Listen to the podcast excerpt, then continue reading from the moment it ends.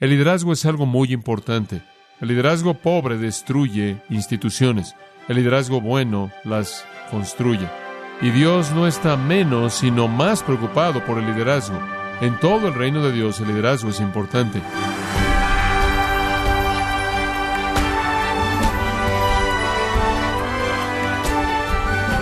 Queremos darle las gracias por acompañarnos en su programa Gracias a vosotros con el pastor John MacArthur. Nuestro Señor le enseñó a sus discípulos que el liderazgo verdadero demanda servicio, sacrificio y entrega desinteresada. Los líderes cristianos tienen que tener un corazón de siervos.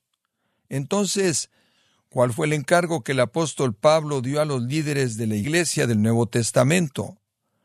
Averigüémoslo hoy, conforme John MacArthur nos habla acerca del liderazgo cristiano, un tema que todo creyente y líder de la iglesia debe saber, en la serie Por el amor de la iglesia, en gracia a vosotros. Veamos Hechos 20 para nuestro estudio bíblico en esta mañana. Estamos viendo Hechos 20, versículos 25 al 28 como una unidad. Y hemos titulado esta porción en particular y creo que es bastante obvio de qué está hablando y lo será para usted conforme avanzamos, pero le hemos titulado Un encargo a los líderes de la iglesia en el Nuevo Testamento. Aquí tenemos los elementos básicos o las prioridades del liderazgo en la iglesia. El liderazgo es algo muy importante. Hay lugares en la actualidad en donde seminarios de liderazgo son ofrecidos y una persona puede ir a un seminario de tres días de liderazgo y pagar tanto como dos mil dólares sin incluir el transporte y los alimentos.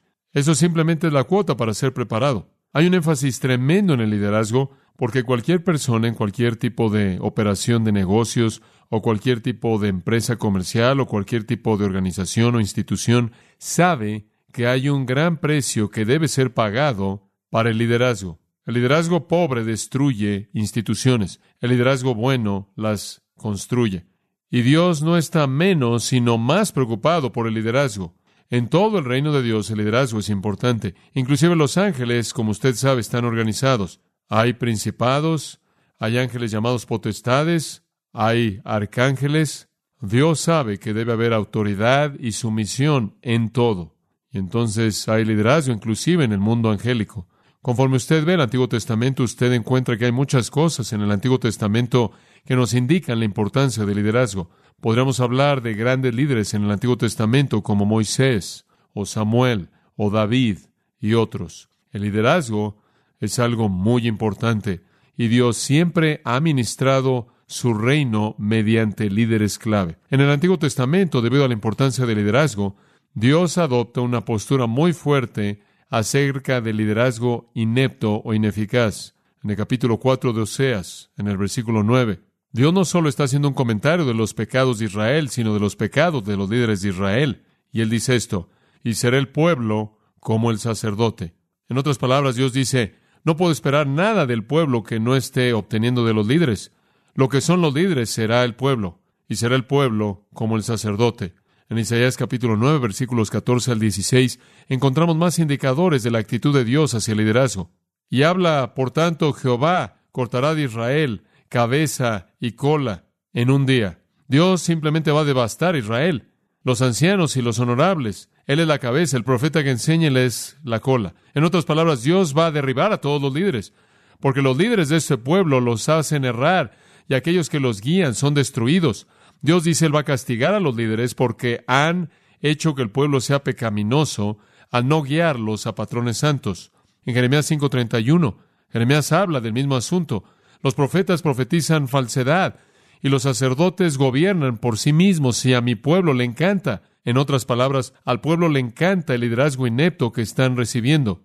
En Ezequiel, de nuevo otra porción que nos interesa al ver cómo es que Dios ve liderazgo y el lugar importante que tiene. Ezequiel 22, 26.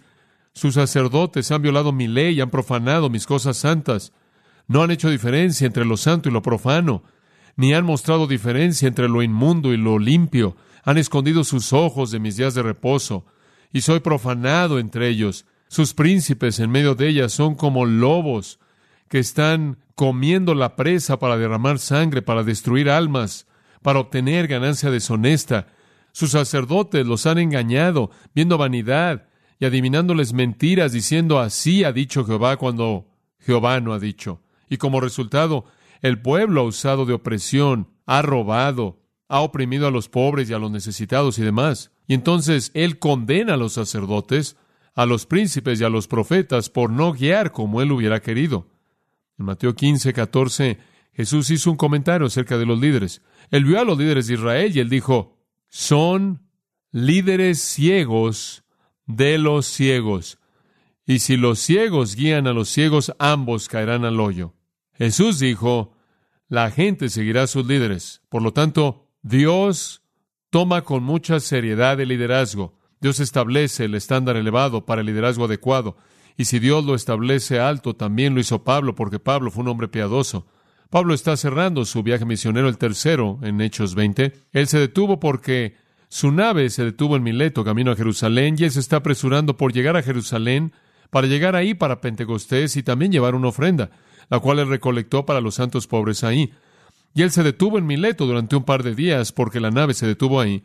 Y mientras que él tiene la oportunidad, él envía a más de 30 kilómetros de distancia traer de la ciudad de Éfeso y pide si los ancianos o los pastores de la congregación efesia vienen a Mileto, para que pueda pasar él un poco de tiempo dándoles algunas palabras finales.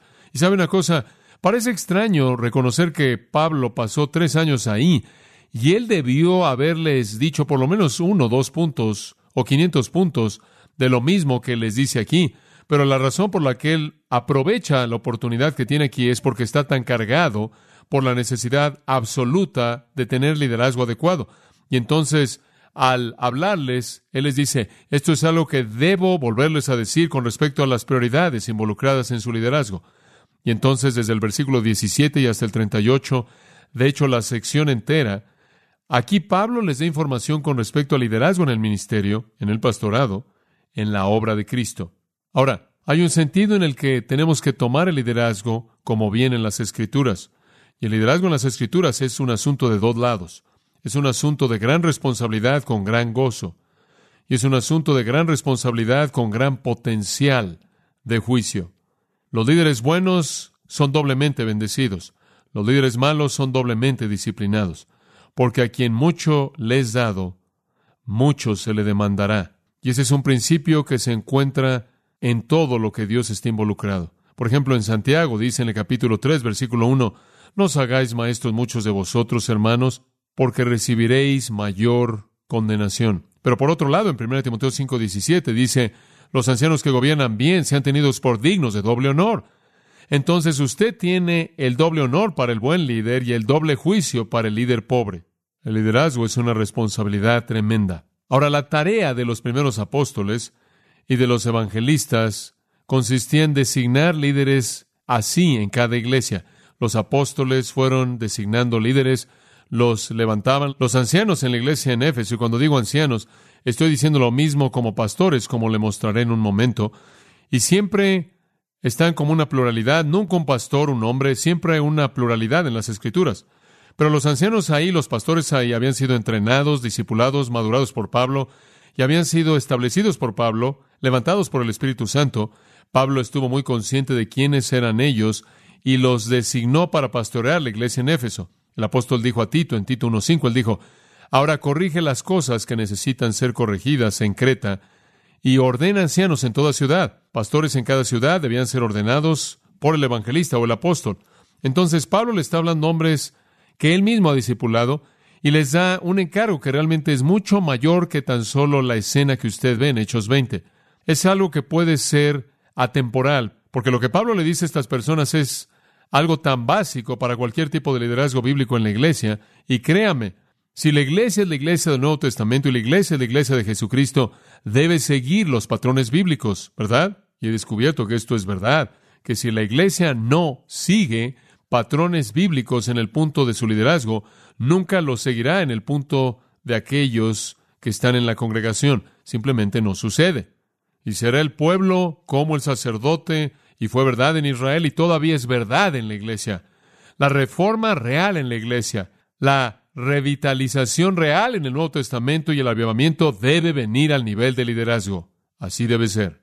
Ahora, conforme vemos este pasaje, vamos a ver no solo una palabra de un hombre a algunas personas en la historia, sino una palabra del Espíritu Santo a la iglesia de Jesucristo a lo largo de la historia.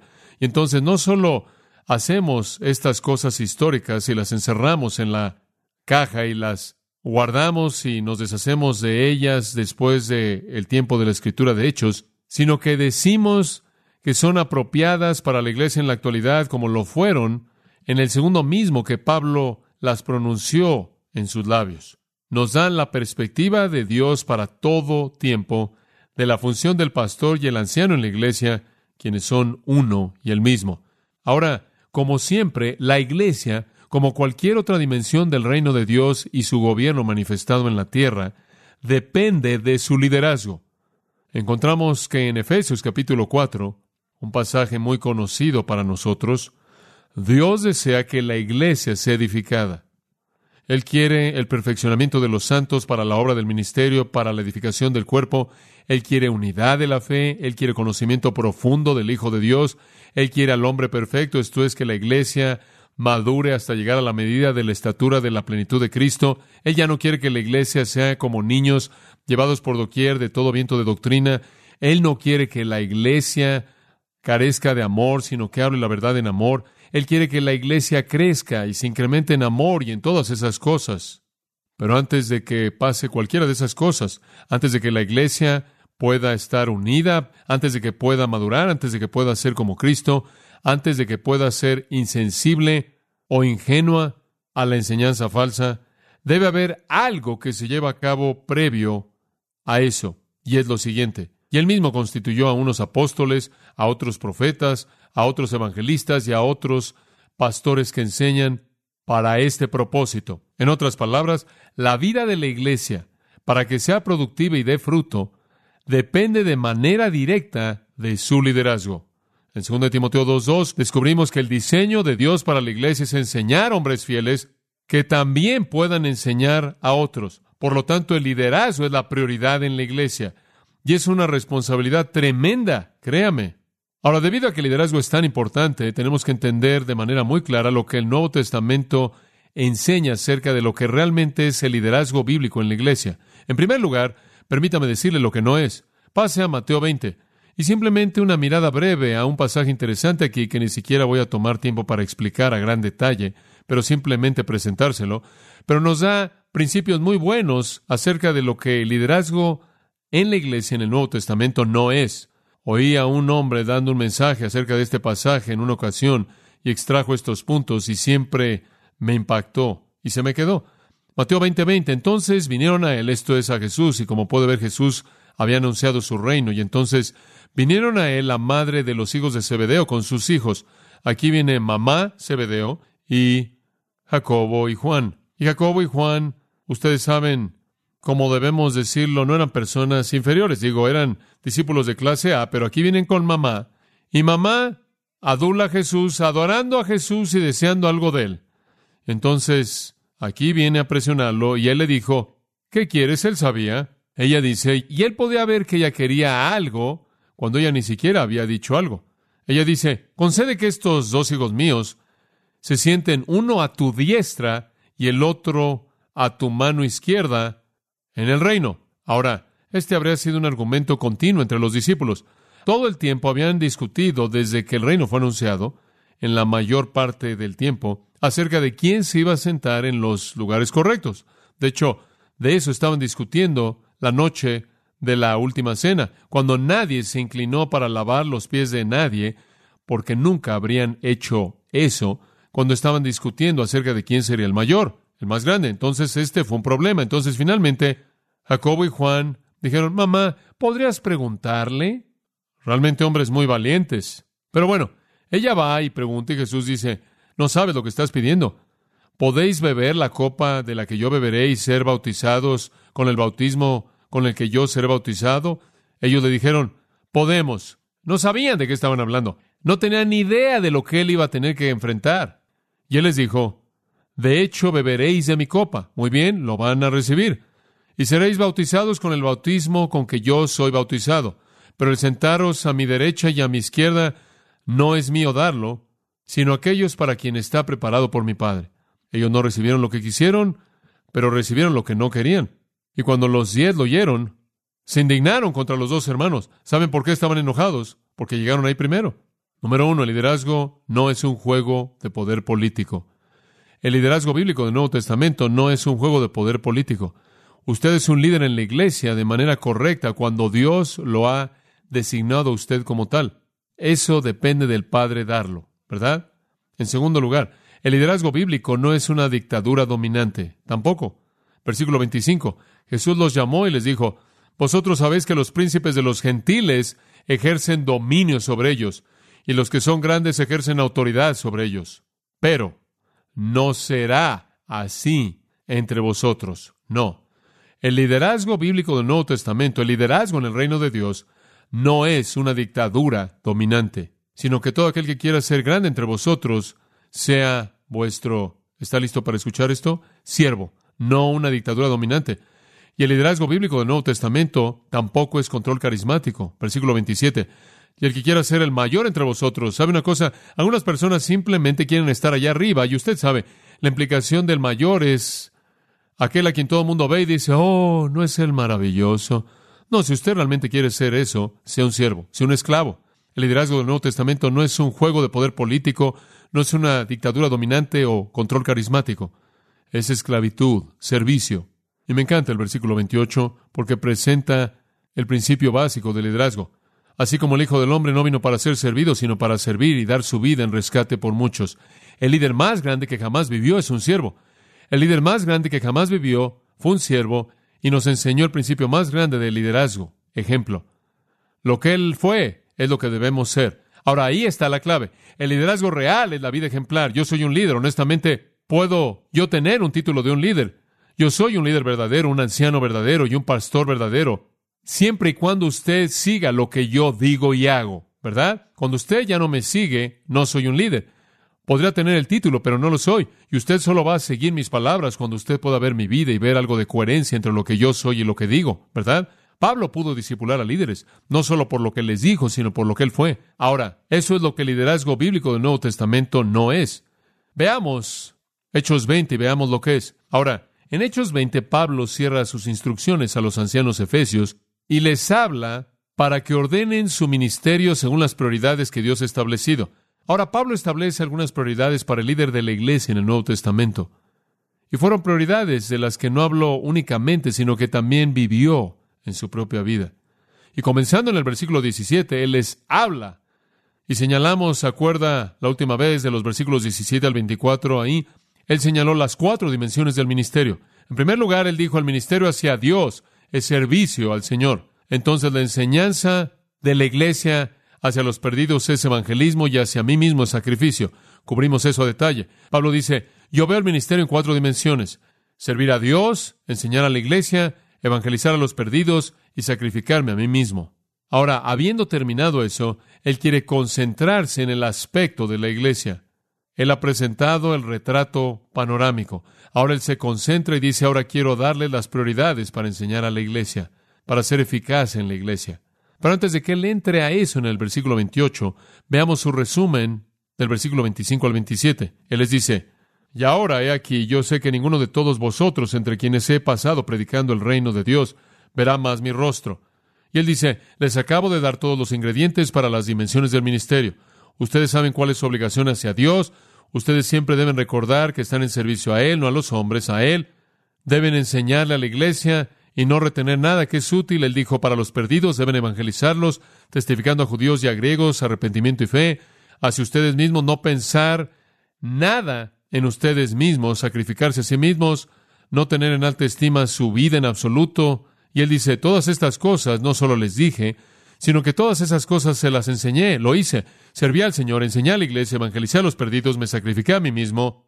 Y ahora, dice él, ya me voy. Y todos ustedes saben que he estado predicando el reino de Dios, ya no me van a ver, aquí se acabó, les he dado todos los hechos con respecto al reino de Dios, y esa frase es una afirmación general hablando de toda la operación de Dios y el gobierno de Dios. Él les había dado todo. Por tanto, él dice en el versículo 26, yo os protesto en el día de hoy que estoy limpio de la sangre de todos. Y lo que quiere decir con el todos es judíos y griegos, cualquier clase de hombres, He cumplido con mi responsabilidad para con todos, para con la iglesia, los salvos, los incrédulos, judío y gentil. He cumplido con el trabajo. No me pueden condenar por ser infiel. Es lo que está diciendo. ¿Por qué? Versículo 27. Porque no he oído anunciaros todo el consejo de Dios. Pablo dice, cumplido con mi trabajo.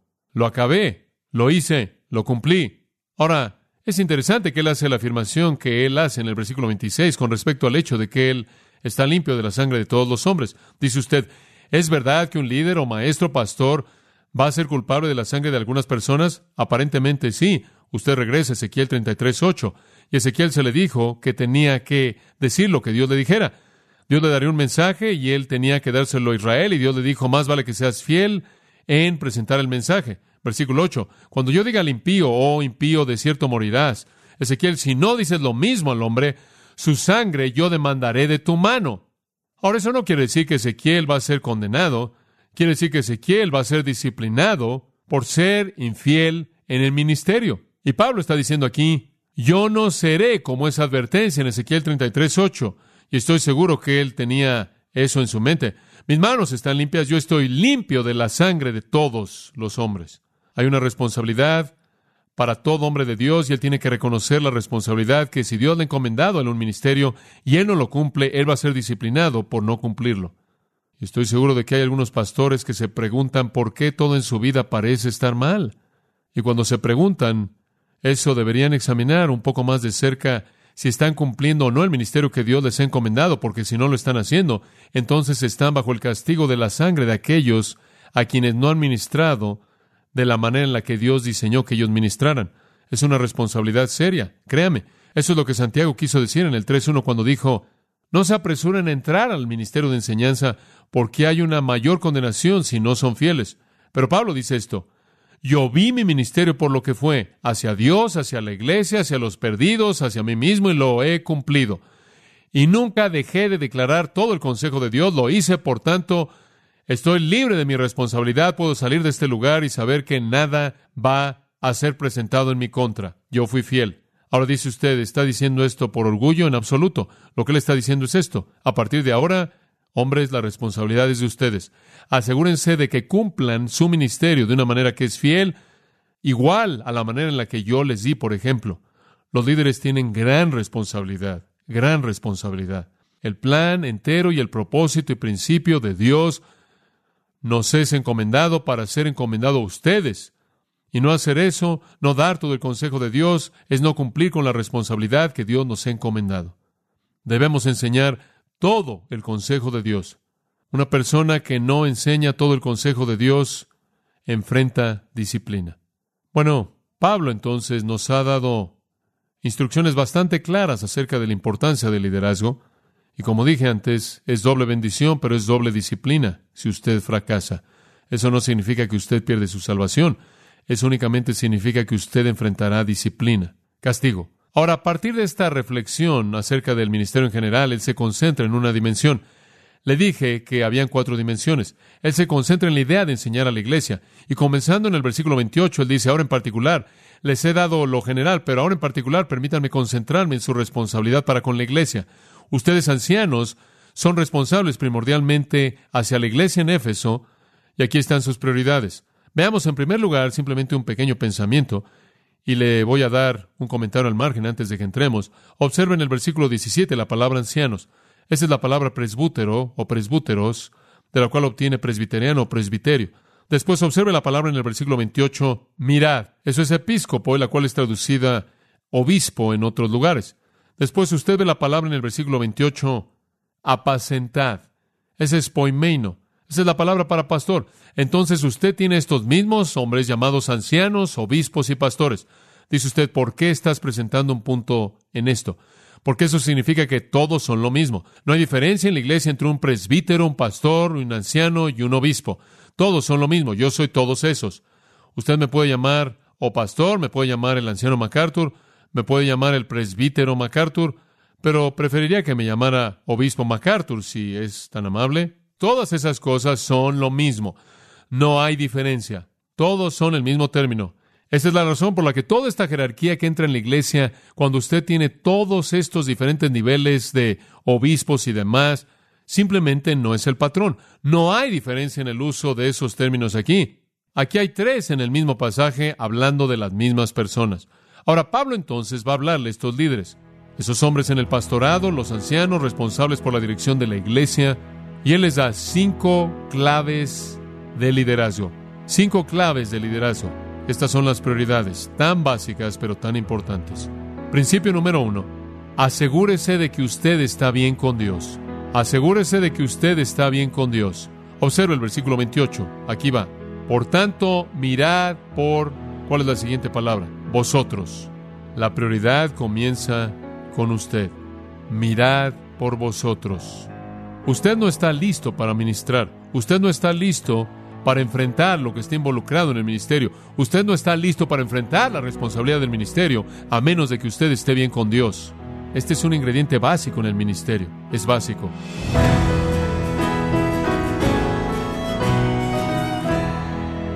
Así como John MacArthur nos recordó, la vida de la Iglesia en cuanto a su productividad y riqueza espiritual, lo cual depende directamente de sus líderes y lo que predican. Estamos en la serie Por el amor de la Iglesia, en gracia a vosotros. Estimado oyente, tenemos a su disposición el libro El Plan del Señor para la Iglesia, escrito por John MacArthur, donde nos muestra la necesidad de volver a los principios bíblicos de liderazgo. Puede obtenerlo en nuestra página en gracia.org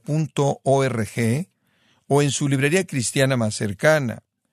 Y le recuerdo también que puede descargar todos los sermones de esta serie por el amor de la Iglesia, así como todos aquellos que he escuchado en días, semanas o meses anteriores.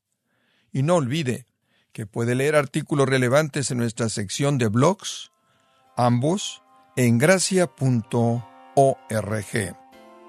Si tiene alguna pregunta o desea conocer más de nuestro ministerio, como son todos los libros del pastor John MacArthur en español, o los sermones en CD, que también usted puede adquirir, Escríbanos y por favor mencione la estación de radio por medio de la cual usted nos escucha en gracia a vosotros.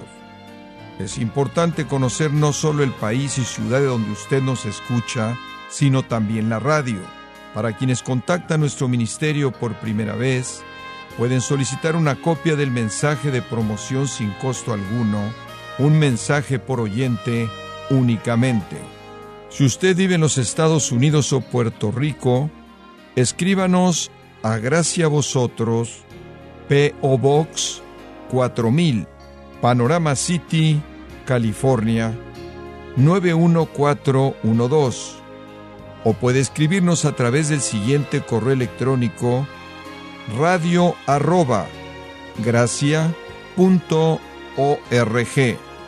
Bueno, en nombre del pastor John MacArthur, de nuestro editor Esteban Gaviria y del personal de este organismo, le damos las gracias por su tiempo y sintonía, invitándole a que nos acompañe en la próxima edición y juntos continuar desatando la verdad de Dios un versículo a la vez, aquí en Gracia a Vosotros.